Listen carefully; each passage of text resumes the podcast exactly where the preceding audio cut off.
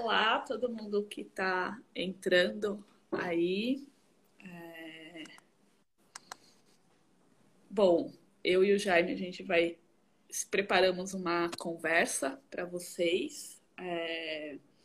Para quem não sabe, eu sou Carolina Laureano, eu né, atuo no campo da curadoria e pesquisa de arte. O Jaime é artista, nós somos irmãos e nós preparamos aqui umas perguntas um para o outro, porque acho que fica mais é, interessante da gente conduzir essa conversa. E até são perguntas que muitas vezes a gente gosta de se questionar, né? Para, enfim, entender um pouco por onde cada um está caminhando, os nossos pensamentos. E é, aí eu não sei, Jaime, posso começar com você? Pode. é, eu acho que é uma coisa que eu sempre me questiono também. Eu gosto muito de te ouvir falar sobre é, como você enxergou que a como você enxergou a arte como uma possibilidade de atuação e quando você decidiu que queria ser artista? Tá, boa tarde a todos. Aqui onde eu estou já é boa tarde, acho que no Brasil é comecinho da tarde. É... Eu comecei a me interessar por arte de um jeito meio é, tortuoso, assim, porque quando minha primeira formação é, no colégio, no colégio técnico em eletrônica. Eu trabalhei durante uns bons anos com isso, somente com sistemas de informação e segurança para algumas empresas. E eu, quando eu estava meio cansado disso, eu quis mudar de área e quis trabalhar com economia, queria estudar economia. Muito por conta do meu avô e do meu pai trabalharem na parte de exatas, meu avô na parte de eletrônica, meu pai na parte de contabilidade lógica, nosso pai, né? E eu fui buscar essa formação. Só que eu vi que não tinha nada a ver comigo, assim, eu nem cheguei a, a entrar na universidade, fui buscar outras formas de, de é, formação. E onde a gente morava, que era na periferia de Barueri, quando eu estava perdido, assim, sem saber o que fazer, eu comecei a dar aula numa ONG de arte e tecnologia. Eu, já, eu gostava de tecnologia, tinha um domínio muito grande, mas não sabia nada de arte, mas resolvi ir lá começar a dar aula voluntariamente. Até que então eu me interessei muito pela, pela área de educação. E fui procurar como eu queria me especializar, se era em educação era em arte.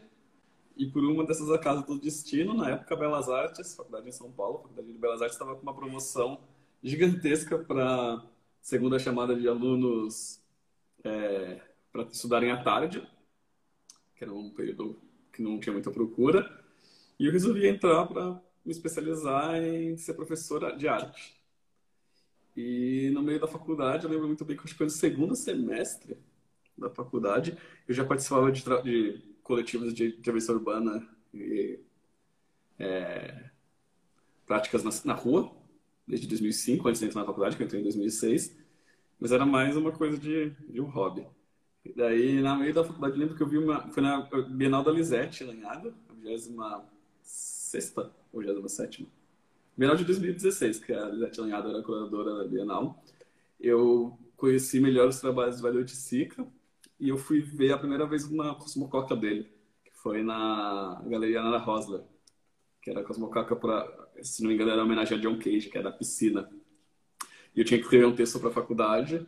Foi aí que eu que eu consegui entender que eu podia unir coisas que me interessavam bastante, que era pensar a sociedade através da política, que vinha da minha formação de militância estudantil, pensar as questões da cidade e ainda trazer junto uma aplicação de um outro tipo de pedagogia mais aberta e mais inclusiva.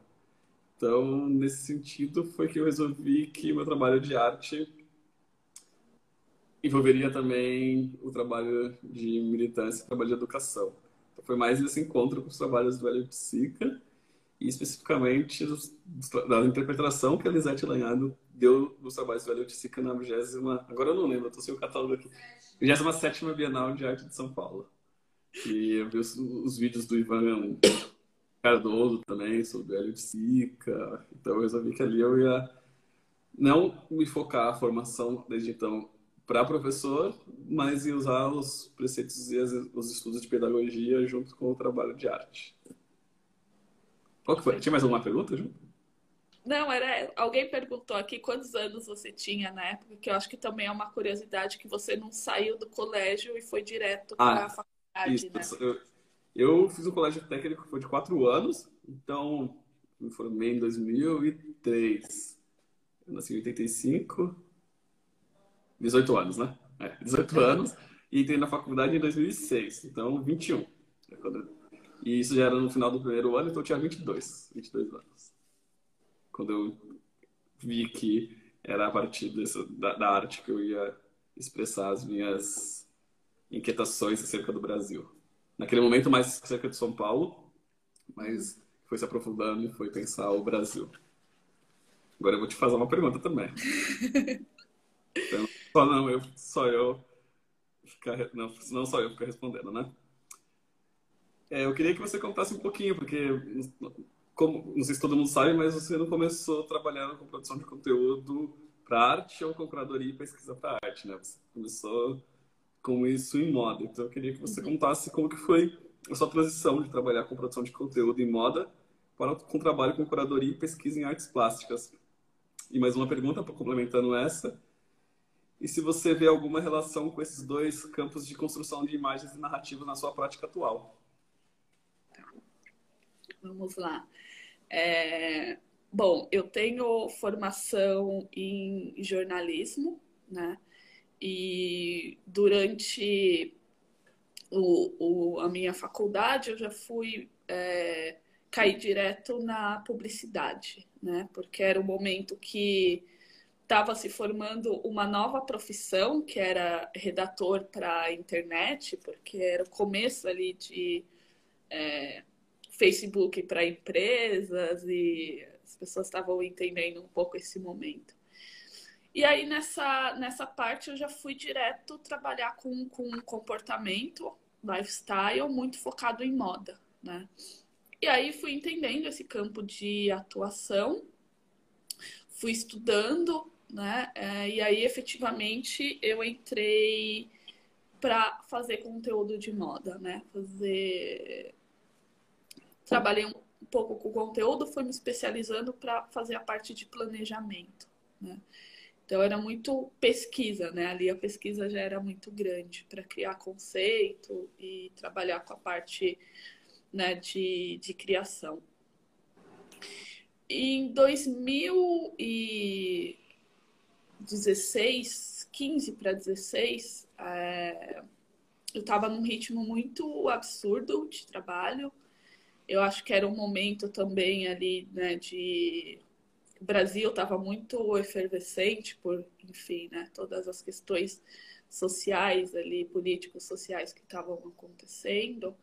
E é, eu comecei a perceber a minha atuação dentro desse campo, né? Da, da moda, de trabalhar com, com né, em lugares de relações públicas e uma vontade muito grande de mudar aquele contexto, né? É, você, eu olhava ao meu redor, né, de onde eu frequentava, que enfim era é, também muito inspirado por você, um campo da arte, que sempre foi um lugar de interesse muito grande. E tentando aplicar essas mudanças que eu via, né? Um uhum. pouco acontecendo, é, discutindo maior ali na, na arte, né? É... E aí essa, essa tentativa era muito frustrante, né? Porque havia uma resistência muito grande ainda de um conceito estético que prevalecia na moda e que ainda prevalece, na verdade. E aí eu comecei a ver a arte como um campo de criação de narrativa que eu queria para o mundo, né? É, que passava muito a me perceber, a perceber a minha atuação, o meu corpo, é, e, e, e quanto esse corpo ele encontrava questões né, no meio onde frequentava. E aí foi quando eu comecei a entender a curadoria, a entender o que um curador, um pesquisador é, realiza enquanto trabalho. E aí foi sendo uma transição muito ali ainda estudando, é, fui procurar um curso de curadoria. E aí eu fiz um curso livre com Paulo Miada e a Galciane. E ali eu fui entender que a narrativa de pesquisa que eu fazia para é, criar um conceito para moda, ele, ele tinha uma certa similaridade com uma narrativa que eu poderia construir na curadoria. Né? É, talvez enquanto metodologia, porque você está ali criando uma pesquisa, um conceito, é, é, procurando pessoas que vão é, dar voz àquilo que você está criando. E aí, é, em 2017, eu saio, de fato, é, de agência e começo a atuar, de fato, na arte, né? É, e aí, obviamente, tem um caminho todo até eu entender o que a narrativa que eu queria construir nesse lugar. Mas eu acho que quando você fala da é, traz a segunda pergunta, que essa eu acho que há similaridade nesses, nesses lugares enquanto construção. Eu acho que é super. É, eu acho que a imagem ela conta uma história, né? É, a moda ela conta história a partir de imagem, também de construção de imagem, assim como a arte, né? Então eu acho que são dois campos muito importantes de atuação enquanto é, até um questionamento da própria da própria sociedade que a gente vive, né? É, eu penso a moda esse lugar também de resistência, de mudar uma, uma imagem, né? Que a gente tem aquela imagem branca, eurocêntrica, né? Eurocentrada. É, é esse lugar também, né? Que eu acho que agora toda uma necessidade de revisão e de mudança e, e novos corpos ali é, reclamando o seu lugar de atuação nesse espaço, enquanto uma construção imagética, uma projeção de futuro também, né, de como eu reconto essa história, né? Então acho, eu acho que eles têm muita muita similaridade e eu acho que por isso que eu ainda gosto de trafegar entre os dois espaços, porque eu acho que é tem uma conversa muito rica ali. Bom, aí agora eu te devolvo uma outra pergunta que é, né, você falou um pouquinho o que já te interessava ali na, na faculdade de, de discutir enquanto é, pesquisa artística e acho que seu trabalho ele tem um, um, um tema ali que, que envolve, né, que é a violência, né? Tanto dessa formação do Estado-nação né, do, do Brasil, quanto a violência né, do, do, do próprio Estado em qual, qual a gente está inserido, você não mais agora, mas ainda continua pensando isso, é, permeiam as suas pesquisas e ser um homem negro foi o que te levou a esse lugar? A pesquisar a violência, a entender esse contexto é, o qual a gente está, essa formação né, de Brasil a partir de uma violência também. Certo. A Camila fez uma pergunta aqui, depois a gente responde. Já tá, anotei aqui. É, eu acho que desde que eu comecei a trabalhar com produção e produção artística, né, no meu trabalho e pesquisa, me interessava muito entender como essas imagens elas formavam eram formadas pela sociedade as imagens que a gente utiliza e mas eu vou dar um passo atrás para para responder. Uhum. É, assim, eu acho que como grande parte dos jovens que cresceram na década de 90, nasceram no, final de, no meio de 80, final de 80 e cresceram na década de 90, nas periferias de São Paulo, é, tiveram a sua formação é, muito é, como eu disse, atravessada, desculpe, atravessada pelo hip hop, pelo, pelo rap especificamente, né? No meu caso não foi diferente. Então eu, eu aprendi muito sobre história do Brasil, muito mais ouvindo Racionais MC, principalmente, do que nas aulas de história no colégio público da década de 90, em, em Osasco. Então, para mim sempre foi isso, pensar, começou, começou desse jeito, pensar a arte, pensar o Brasil era pensar através de um corpo violentado e que violenta também. Uhum. Então, quando eu comecei a pensar no começo, no começo do meu trabalho, a cidade de São Paulo, eu quis entender como a arquitetura e as desigualdades da arquitetura violentavam o corpo e formavam esse corpo, formavam os processos de subjetivação. Isso foi lá no comecinho de, dos anos 2000, lá pra, no meio dos anos 2000, lá para 2005, 2006. E eu ainda não tinha, estava me formando como homem negro, então entender o que seria esse homem negro e a partir do momento que eu fui entendendo que eu queria me entender dentro dessa situação, eu fui caminhando para um lado mais histórico, de pensar ah, o Brasil a partir da, do seu passado histórico. E eu elenquei dois momentos específicos para poder é, investigar. São dois momentos para mim que são de fratura social e de violência muito, é, muito grande e que desembocam no que a gente vive hoje em dia, que é o processo de escravidão abolição e pós-abolição, também esse período histórico, que é uhum. esses três momentos. E um, um, outro período específico que é a ditadura militar brasileira. E os dois. Ah, e a, os 21 anos de. Às vezes eu fico vendo essa pergunta aqui, eu me perco, desculpa. e, esse, e esses 21 anos de regime de exceção. Uhum. E eu decidi que eu queria fazer. queria sempre trabalhar nesses dois temas ou como esses dois temas atravessam a nossa sociabilidade de hoje. E a primeira exposição que eu fiz especificamente sobre essa pesquisa foi em 2014 no Centro Cultural São Paulo, que foi uma exposição é, que para mim foi paradigmática, porque ela me fez enxergar como é, eu queria ser artista profissional e como seria ser artista profissional. Eu fiz uma exposição uhum. sobre a ditadura militar brasileira e sobre a utilização do futebol como lugar de é, apagamento dos conflitos sociais. Foi muito importante porque essa exposição, além de me dar uma visão de como eu queria produzir, também deu uma projeção do meu trabalho, porque foi uma exposição que ocorreu na mesma época da Copa do Mundo, de 2014, teve bastante repercussão, porque eram os vídeos que mostravam a violência, né, como o regime militar é, assassinou as pessoas durante o ano de 70, que foi o ano da Copa e como foi utilizado a propaganda governamental como nunca tinha sido utilizado antes no Brasil.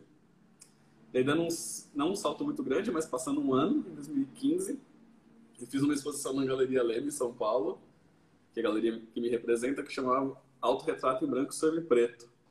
Que, mesmo não tendo nenhum autorretrato nessa exposição, o Partido Conceitual saía do lugar onde todos os trabalhos que ali estavam eram autorretrato. E por que é um autorretrato? Porque partia da minha interpretação da história do Brasil a partir do meu corpo.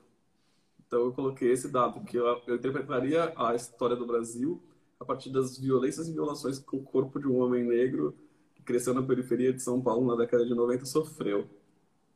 Então, desde então, mesmo que em nenhum momento eu mostre meu corpo, eu acredito que todos os meus trabalhos partem da premissa de se fazer um autorretrato. E um autorretrato de um homem no Brasil, e esse homem no Brasil sou eu. Então eu, eu tiro, eu crio uma, um, uma coisa que não tem tanta subjetividade e coloco minha subjetividade. Uhum. E eu acho que eu fui construindo a minha noção do que é ser um homem negro fazendo meus trabalhos. Então meus trabalhos construíam o que eu entendia de ser homem negro e ao mesmo tempo me construíam como ser um homem negro. Então eu fui tomando conhecimento dos preconceitos que eu sofria na infância, na adolescência, nas discriminações entendendo que aquilo era um ato de racismo estrutural no Brasil. Então foi como é, emprestar o meu corpo para entender essa história do Brasil e, e pegar emprestado a história do Brasil para entender o meu corpo. Então é como se. Tanto que eu tenho até a tatuagem do, do mapa do Brasil, não sei se dá para mostrar aqui. Assim, o Brasil. cabeça, mas tudo bem. É. Imaginar, aqui é o Brasil e aqui do outro lado é a África. Porque eu fui entendendo que o Brasil era indissociável de mim e eu era indissociável no Brasil, como se fosse uma coisa realmente integrada. Então, desde então, desde 2014, eu estudo a história do Brasil, mas ainda respondendo mais especificamente essa pergunta, eu estudo a história da violência no Brasil. Não necessariamente só a história do Brasil, a história uhum. da violência, porque, para mim, o único lugar comum, o único espaço público que a gente tem no Brasil é a partir da violência. Que são as fraturas sociais advindas de um processo não elaborado de colonização e escravização, e a posteriori um processo não elaborado de ditadura militar e anistia ampla, geral e restrita. Então, esses momentos me marcaram muito, mesmo que eu não tenha vivido, e mesmo que os trabalhos não são, não são autorretratos clássicos, eles são autorretratos dos momentos que eu não vivi, mas que estão escritos no meu corpo e que eu ajudo a escrever. Então é meio que usar o meu trabalho como uma tentativa de reelaborar traumas coletivos e traumas pessoais também. Não sei se eu respondi. Se alguém ficou com dúvida. Super. Você acha que a gente responde a da Camila antes de fazer uma outra pergunta para você? Podemos, podemos. Tá, então você pode começar aí. Deixa eu ver aqui, voltar aqui um pouquinho. Uh, como é a influência do trabalho de cada, é, de cada um no processo do outro? existe uma troca constante. Uh, acho que eu vou começar pelo fim, depois. É, um dado, né? Acho que sobre a gente, a gente morou junto, né? Dividindo um apartamento por 10 anos. 10 anos por aí? Isso, por aí. É. Aproximadamente 10 anos. É. E. É, isso depois da gente já ter morado separado pós sair de casa para casa dos pais, né? É, é. Da mãe, na verdade. Exato. E, e bom, você morando junto com a pessoa é inevitável, né? Que é, essa troca ela não aconteça, é, essa troca aconteça, né? Então é, a gente sempre teve longas conversas, né? É, nem sempre muito amigáveis no sentido não, não de briga, mas né, de eu acho ali de de, de um diálogo, e são duas pessoas com opiniões muito fortes e distintas, e algumas vezes a gente se esbarrava né, nisso. E... Mas a troca, que eu acho que é, linka com a primeira pergunta, porque essa troca ela sempre influencia, né? Ela sempre eu, eu sempre vi esse lugar de troca e de conversa e muitas vezes quando eu recorro também a pedir conselhos, é, seja quando eu estivesse ainda atuando no campo da moda ou agora, é, sempre como um lugar de, de muita influência, né? Acho que eu que chego em 2017, né? 2018, na verdade, nesse lugar, é, foi muito influenciado pelo, pelas discussões que o Jaime trazia no trabalho dele. Né? Eu acho que primeiro, quando eu falo que eu queria fazer é, uma construir uma narrativa de mudança, é porque eu via que o trabalho dele propunha isso, propunha uma reflexão muito grande. Né? É, e eu acho que sempre tive essa necessidade e eu acho que essa troca e olhar para o seu trabalho sempre me inspirou muito, né? Me inspirou a olhar esse racismo estrutural, né? Principalmente no, no, na área onde eu atuava, né? Eu acho que tem essa questão também, né? De dessa desse racismo estrutural que se barra nessa miscigenação, nesse colorismo. E eu, né? Atuando num, num campo muito branco e percebendo essa minha invisibilidade social, né? Porque é muito mais fácil te ler como esses termos morena e para não te enxergar como uma outra mulher que compete, né? Com você nesse espaço e não é uma competição legal, né? Porque é colocado que né, esse corpo outro, esse corpo diferente, ele é inferior. Então eu tenho muita, muita influência, porque eu acho que, como o Jaime fala dessa relação do autorretrato, né? É, que é dele, mas que é um autorretrato que se esbarra em uma população, né? Um povo negro também. Então, eu olhar aquele trabalho e me enxergar ali também enquanto um autorretrato me despertou muita, muita, muito interesse, né? Em, em poder mudar a minha atuação no mundo, né? Obviamente que eu acho que a gente opera em campos muito distintos de pesquisa, inclusive, né? É, é... Então acho que da minha parte é um pouco isso, né? Essa relação de influência, de troca, ela é constante, ela é quase que diária até.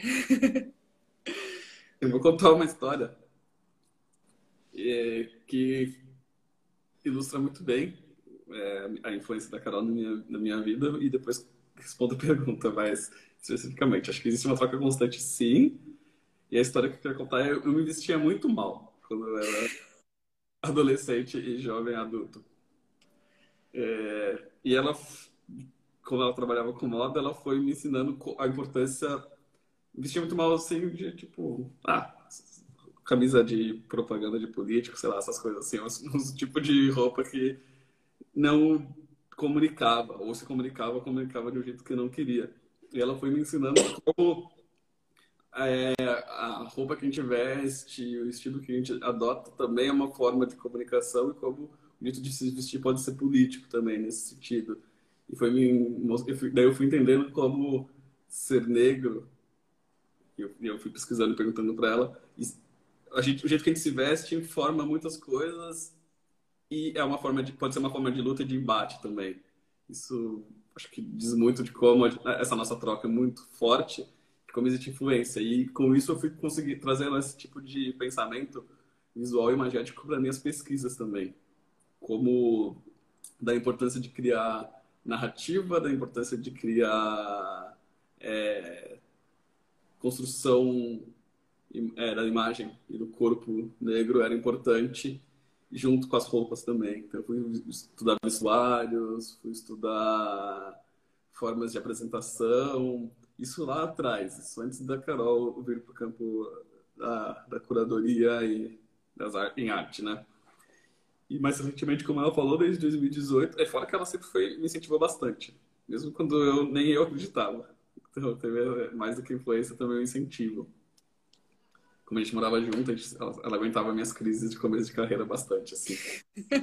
é, e hoje em dia a gente troca bastante. Quando eu preciso, estou fazendo algum, não curadoria, que eu não chamo de curadoria, mas organização de mostras, de é, vídeos, livros. Eu sempre recorro a ela porque ela é uma pessoa que pesquisa muito. E como eu sou muito analógico, como vocês podem ver, eu fico anotando tudo aqui. eu não tenho tanto tipo de pesquisa de coisas novas estão acontecendo, pessoas que estão fazendo coisas novas. E eu vou e peço para ela, pô, que, que, que, você conhece alguém? Eu estou com uma vontade de trabalhar com uma pessoa que faz o tipo de pintura tal, e não sei o quê, que seja mulher.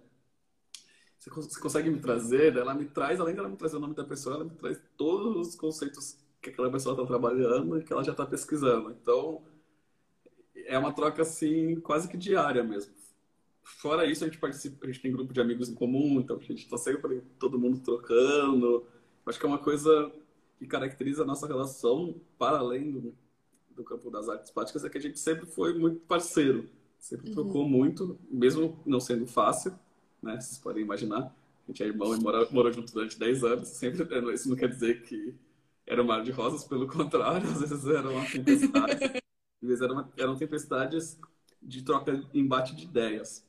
Uhum. E é isso, Camila, a influência é muito grande e a troca é constante porque eu acho que a gente também foi se entendendo e criando um, ferramentas e formas de é, arrancar a invisibilização que a gente sempre teve na infância e na adolescência.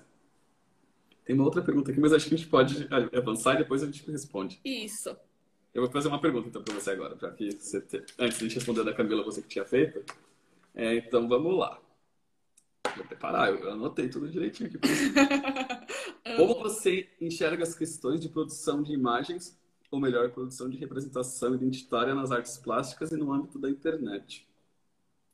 Ou, para ser mais específico, como você vê sua atuação nas redes sociais como lugar de construção de um espaço para elaboração de algum tipo de curadoria? Vamos lá. É... Bom, a, a internet, né, eu, eu acho que ele não é o único lugar, mas ele é, ela é um lugar importante para mim, né? É, é, sabe que eu sou muito online e eu gosto muito né, de, desse, desse lugar, desse espaço, porque eu acho que ele é, é quando, como a gente consegue é, chegar além, né? Eu acho que o meu corpo ele atua em um, uma certa geografia, né? É, uhum. Eu acho que esse lugar ele dá uma dimensão de eu estar em outros espaços, né? Outro tempo, espaço que eu não conseguiria dar conta sendo essa pessoa, né? Física aqui. E, e eu acho que ele é um lugar onde traz também é, que eu consigo me conectar com o que está por acontecer, né? Uma narrativa que está por vir. Uhum. É, e é, eu não acho que ali, obviamente, é o lugar onde as coisas aconteçam, aconteçam, né? Não é o fim, mas eu acho que é um, é um, um processo, né? Um meio processual para é, entender questões que, que estão ebolindo numa sociedade. Eu acho que ali acontece muito mais rápido. E, eu, e obviamente, isso tem seu pró e seu contra, né? É... E qual que era a segunda pergunta mesmo? Deixa eu ver aqui. Eu... era uma ah, pergunta longa. É, e, e, como você vê sua atuação nas redes sociais como um lugar de construção de espaços para a elaboração de algum tipo de curadoria?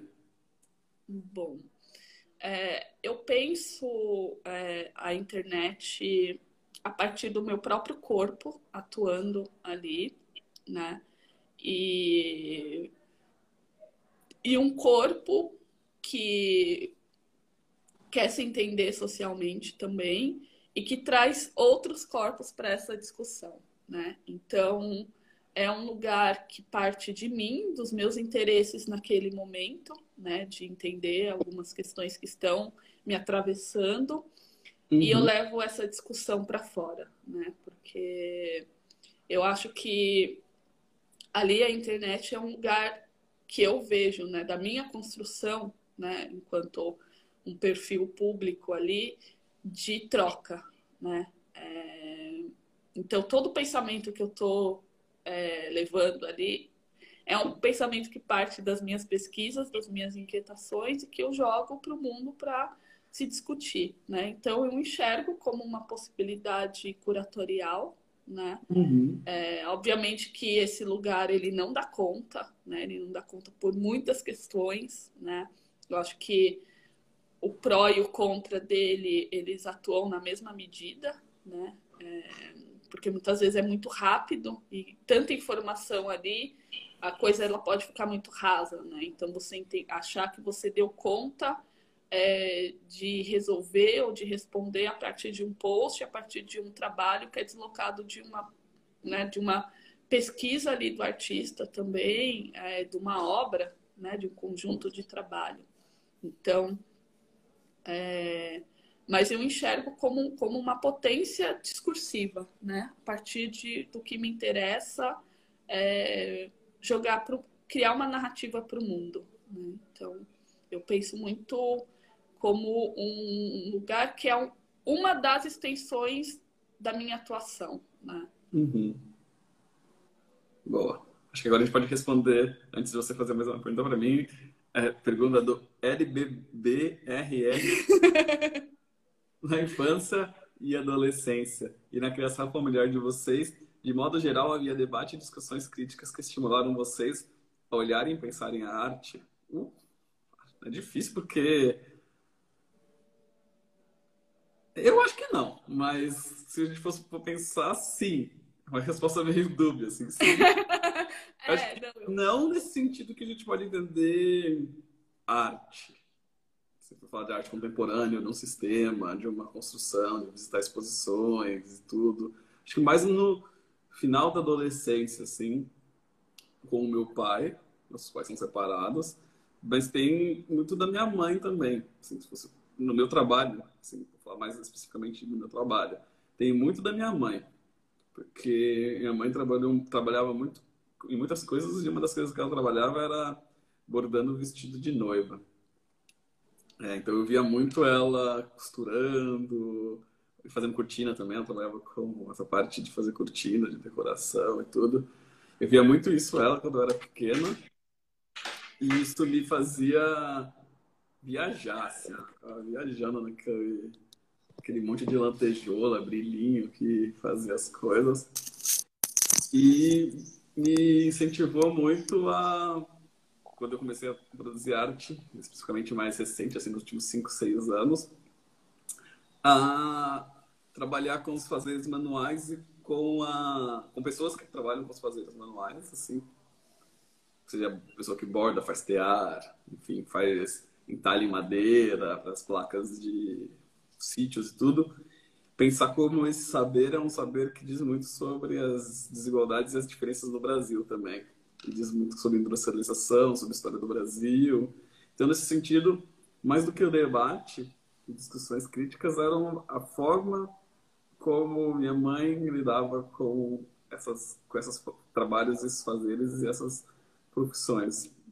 E, por outro lado, também na minha infância, é, o meu pai, quando ele, ele e meus tios paternos me levavam em terreiro de Umbanda e eu começava a ver, achava esquisitão, mas achava da hora, como com os pontos riscados no chão, assim, as pessoas se transmutavam em outro tipo de, de ser, de entidade, e falavam que não estavam mais naquele território, estavam no território sacrosanto de Irlanda. Então, acho que desses dois lugares, assim, não pela discussão e pelo debate, mas sim pelas experiências é,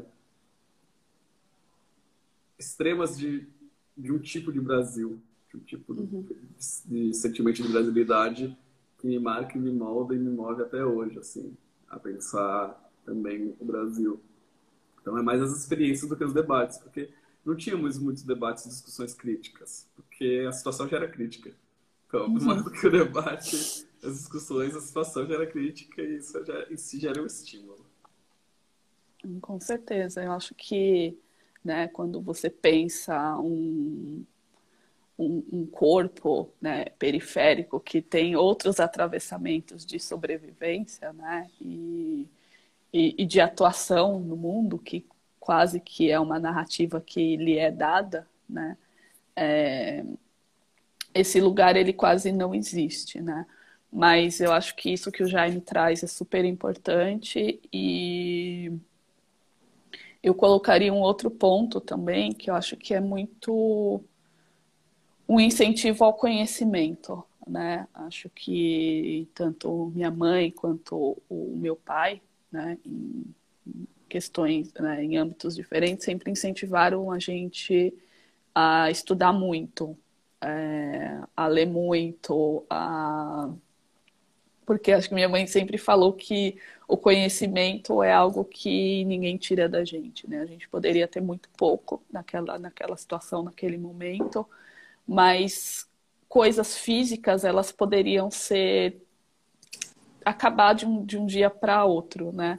Mas a questão do conhecimento e, e de querer saber mais e de querer ir um, até além, né, do que a gente sabe entendia que poderia ir. Então, acho que esse, né, é, para mim, até um pouco além de, de arte e tudo mais, que é um, um lugar de se entender no mundo, né, de se pensar, de, é, de querer romper também com, com, com um lugar que se é dado. Então, eu acho que os, os, os debates as discussões, elas muito, vêm muito da vivência, né? Da própria vivência de é, não querer reproduzir algo que é dado para você, né? Que você é quase que fadado a isso, né? Por uma construção narrativa de sociedade.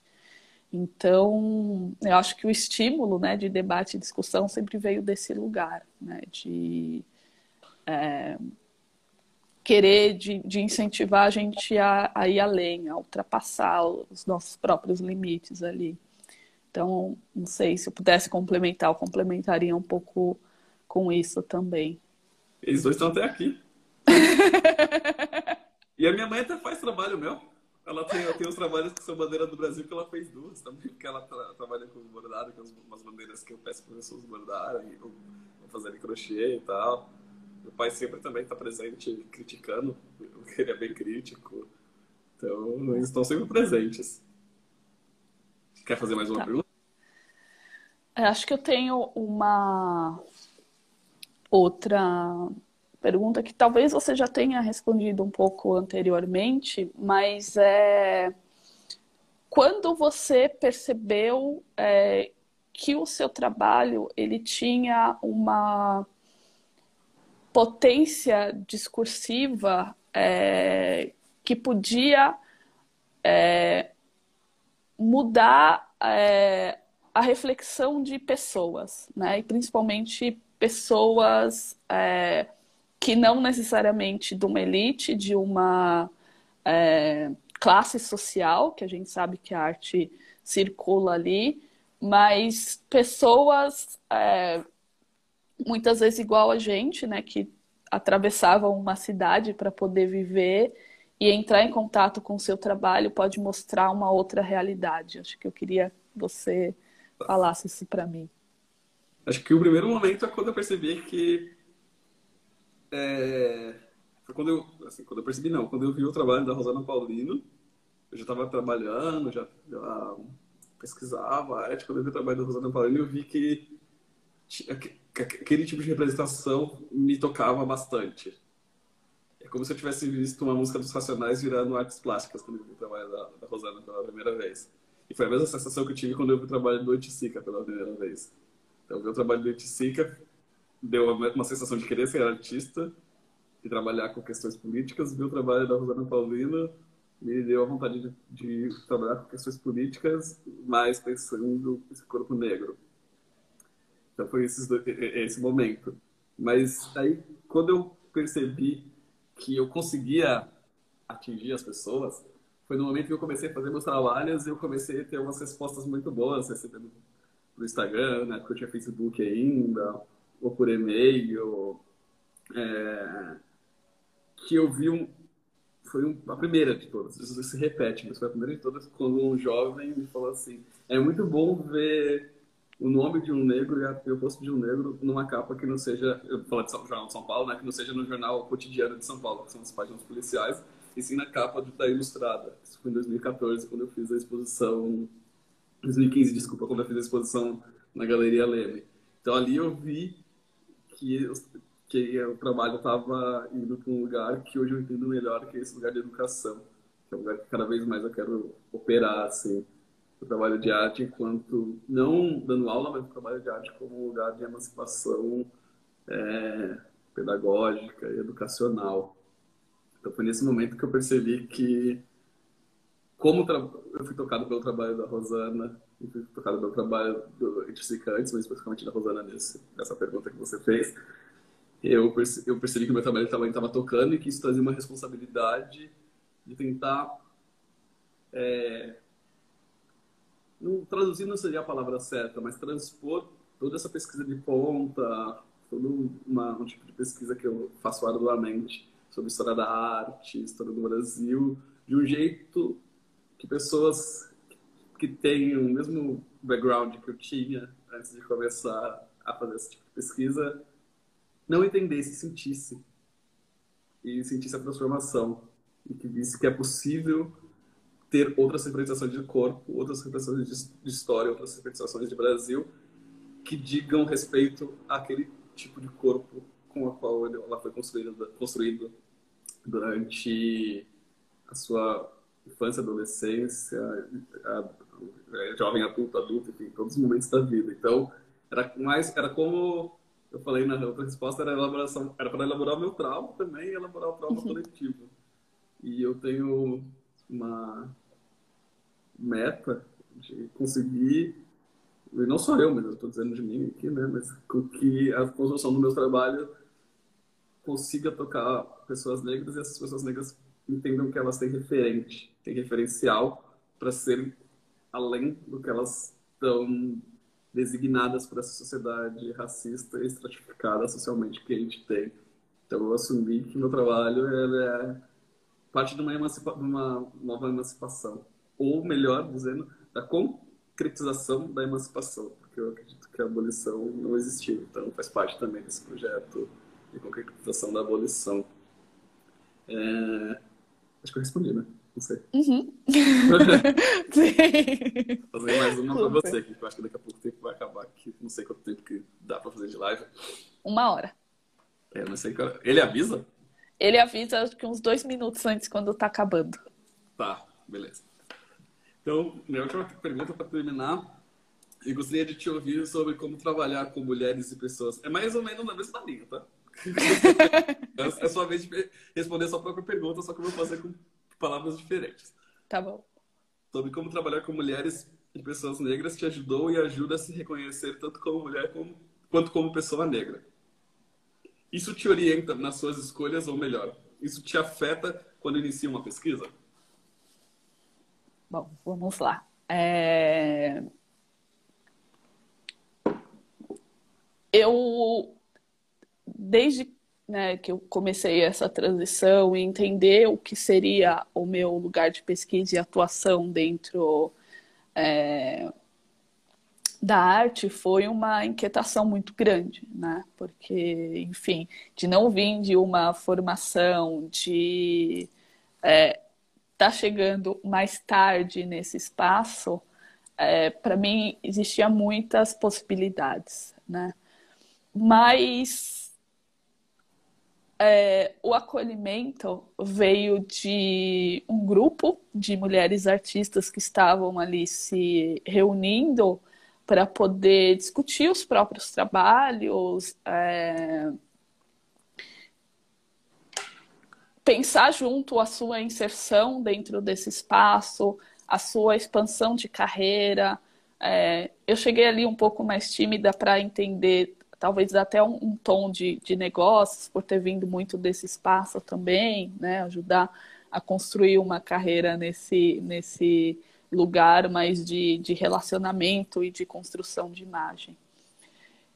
E aí, é, pensar né, aquele, aquela coletiva era muito potente, né? Porque a gente se organizou, eram dez mulheres, éramos dez, e em um ano, juntas, a gente fez muita coisa, coletivamente e individualmente. E aí foi daí que eu comecei a entender a potência de poder estar com mulheres, principalmente vindo desse lugar é, um pouco mais voltado para o negócio, né? Porque era um jeito de, de uma troca de, de como você se coloca para potencializar o seu trabalho, né? é, sabendo todas essas disparidades. E aí eu comecei a entender que é, o gênero me interessava muito, né?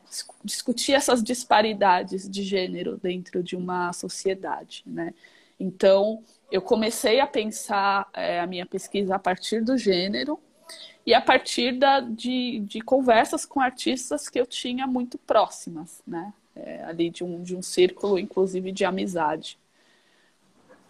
E, e aí, obviamente, que isso começou a me atravessar outras questões, que era a questão racial e de identidade de gênero, porque é realmente preciso entender essas, essas diferenças, né? Ser uma mulher já é complexo, mas aí a gente entra em outras questões muito mais. É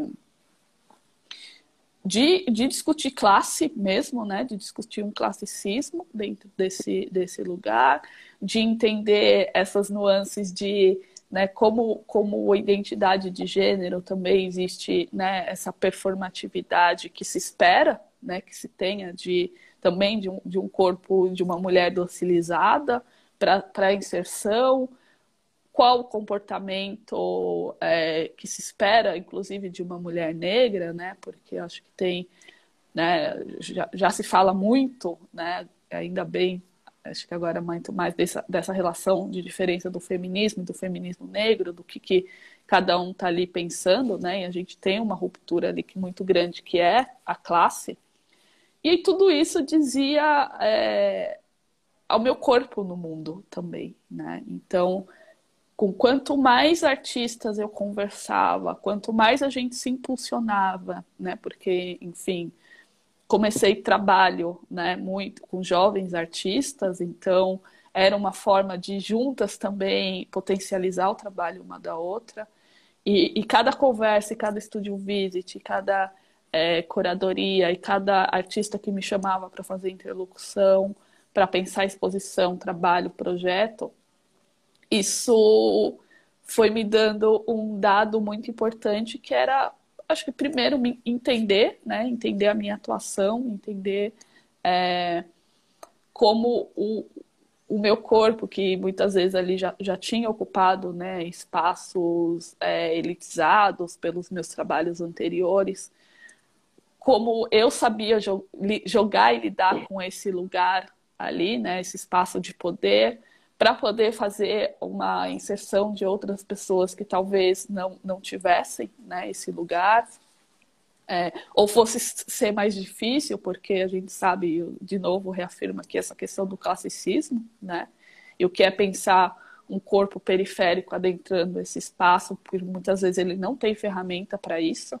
né, é, ele não opera nesse, nesse circuito, né, de ter um ateliê no centro, é, é, muitas vezes não tem nem ateliê, né? A questão é caseira mesmo. Muitas vezes você não tem nem o dinheiro para poder sair da, da, do lugar onde você mora e poder estar né, tá nesses espaços. E como eu poderia ser essa, esse lugar de, de ponte, né? Onde eu entro, entra, eu não estou entrando sozinha. Então eu comecei a entender é, essa potência do meu corpo e poder falar sobre isso mais abertamente, né? Poder apontar essas questões, essas disparidades. Então, eu penso muito é, esse meu lugar de, a partir do momento que eu me emancipei, me empoderei, né? Eu consegui ter força para não caminhar sozinha, né? Mas por que eu não caminhava sozinha? Porque tava, o meu empoderamento e a minha força vinha de outras mulheres também. Então não fazia sentido, né? Meu trabalho, acho que a curadoria, né, eu não penso ser sobre mim, sobre a minha autoria, né? Eu penso ser, sobre ser ponte, né? Eu enxergo muito esse meu lugar de atuação enquanto uma ponte, né? Uma ponte entre o artista e o espaço e o público. É... Então, é, eu acho que tudo isso vem dessa troca, né? Eu acredito muito nesse lugar de, de, de, fortalecimento em conjunto, né? Então, acho que é um pouco isso. Respondi? Sim, com certeza. É, dá tempo a gente responder uma última pergunta que surgiu aqui, acho que é fácil responder, que é de Marcos Bertoldi, Arquitetos. Antes que acabe, né?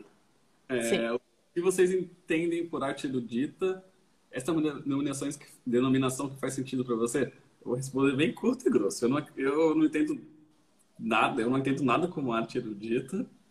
E para mim não faz sentido nenhum essa denominação, se é que algum dia fez sentido para alguém. É, eu acho que eu partilho da, da mesma questão, né? É, de novo, vou falando, é, acho que essa minha questão muito latente, assim, a gente precisa é, é, não acredito que a arte ela tem um, uma função social, é muito, né, uma carga muito é, tanto para a arte quanto para o artista colocar isso, mas em certo aspecto eu acho que é necessário a gente pensar essas disparidades e eu não realmente não não acredito porque eu acho que a gente só cria mais distância dentro de um, de um lugar que já é distante, né? Uhum.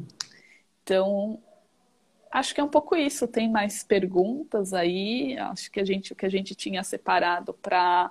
Não falou dois minutos. É... Mas acho que tem tempo ainda. Aparece pra Oi? mim. Parece... Aparece. Tá, então tudo bem. Então tem tempo. Eu, não, eu, não, eu tô sem relógio aqui, eu não tenho noção de que horas que é. Então, quase. Oi? São quase 5. 4h59. Ah, entendi. É, não sei se alguém tem mais uma pergunta, porque a gente tinha o que a gente tinha preparado, né, para conversar era isso. Acho que até porque são questões que a gente gosta de sempre estar tá, é, nos perguntando, né? Até porque acho que essas perguntas elas não são respostas fixas, né? Acho que conforme a gente vai evoluindo, é, conforme podem falar da relação instituição de ensino e como é o corpo negro nesses espaços. Ah, tá vendo aí? Eu apertei tô. um botão. eu tô. Eu sou ruim com isso. Ah, vou salvar a live sim, Camila. Eu acho que, eu, vou... eu acho que isso eu consigo fazer. Vocês colocaram a pessoa analógica pra comandar a live. Eu sou do papel e caneta, né? Pelo bloquinho. É, Podem falar da relação instituição de ensino e como é o corpo negro nesses espaços. Michel Sena 7. É... Michel estudou comigo, então é nós, Michel. Tamo juntos. A gente trabalhando junto nos projetos aí também. Sigam ele, ele é um artista fenomenal. É... No meu caso, foi muito doido, assim, na Belas Artes, né? Acho que no colégio público isso era eu estudei no, a, gente, a gente estudou no colégio público que era dentro de, um colégio, de uma vila militar. Então já pode imaginar como que. Ah, uma maluquice. Como que é esse colégio. Então ali a violência estava presente a todo momento. Então. É, o, a questão do corpo negro ali é do corpo negro que é violentado por esse Estado opressor. E pelo braço mais forte do Estado, né? Que é o braço forte mão amiga, que nada a ver, é o braço forte mão armada, né? Do, do exército. Ih, tá, acabando agora. É... Corre aí! E, e na, na, universidade, a gente era um dos poucos negros, né, Michel? Então, é foda. Bom, vou responder mais agora. Para você, Carol. Você tem um minuto e 42 segundos. Nossa Senhora! É... Bom, é, eu acho que o que o Jaime falou, né? Esse corpo violentado que mesmo dentro de uma relação ali de né, estudar num, num colégio público é, ainda tem essas relações de poder, porque, de novo, tem uma relação mínima de classe, né? Dentro mesmo de uma escala de pobreza ainda tem isso, e o corpo negro dentro dessa narrativa é o corpo que mais sofre, né? É, depois, já é um lugar que não te coloca imaginando uma possibilidade de futuro que não uma profissão, né? A gente estudou colegial técnico pensando nisso, já ter uma profissão muito rápida de trabalho e não mirando até uma universidade, né? Porque era tão difícil pensar essa possibilidade. A gente está falando ali do começo dos 2000 e eu acho que é um pouco isso, né? É são espaços que não querem que você circule neles, né? Que você não, não esteja ali, porque faz parte de uma emancipação que não quer que se tenha, né? Exato. Acho que eu tentar responder rapidamente. 25, 20 segundos agora. Gente, acho que é um tchau aqui. Muito é. obrigado. Daria para ficar falando horrores, mas obrigada, Camila, pelo obrigado. convite. Foi ótimo. Um beijo, gente. A gente vai sistematizar isso e colocar para vocês. Beijo, mãe. Beijo, pai. Tchau. beijo.